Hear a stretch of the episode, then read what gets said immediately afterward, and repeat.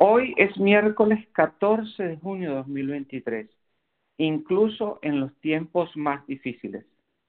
Uno de los tiempos más oscuros de Israel fue un periodo de exilio en Babilonia. Su patria había sido conquistada y quemada y sus templos destruidos. La mayoría de los que sobrevivieron fueron trasladados a territorio enemigo, donde se verían obligados a comenzar de nuevo la vida. Y sin embargo, fue en medio de este tiempo de trabajo que algunas de las más radicales y extravagantes peticiones de Israel por la bondad de Dios fueron expresadas y escritas en las Sagradas Escrituras.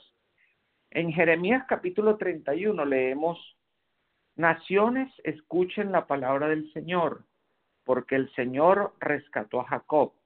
Vendrán y cantarán jubilosos en las alturas de Sión disfrutarán de las bondades del Señor, el trigo, el vino nuevo y el aceite, las crías de las ovejas y las vacas. Serán como un jardín bien regado. Entonces las jóvenes danzarán con alegría y los jóvenes junto con los ancianos. Convertiré sus duelos en gozo y los consolaré.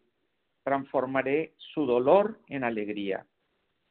Cuando Jeremías pronunció por primera vez estas palabras, esto no era el presente realmente, sino más bien una esperanza futura. Qué asombroso testimonio de fe.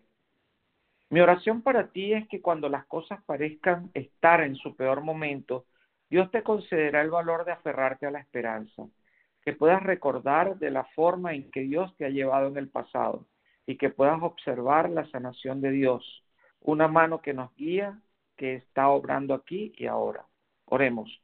Dios de gracia, te damos las gracias por el testimonio de las Sagradas Escrituras, que más allá de la desesperación, más allá de la pena, más allá de los problemas que enfrentamos, hay esperanza para un mañana mejor. Confiamos en que eres bueno y que para ti nada es imposible. Llénanos de nuevo este día con valor y fuerza a través de Jesús. Amén. Por favor, siéntanse libres en compartir este mensaje con familiares y amigos.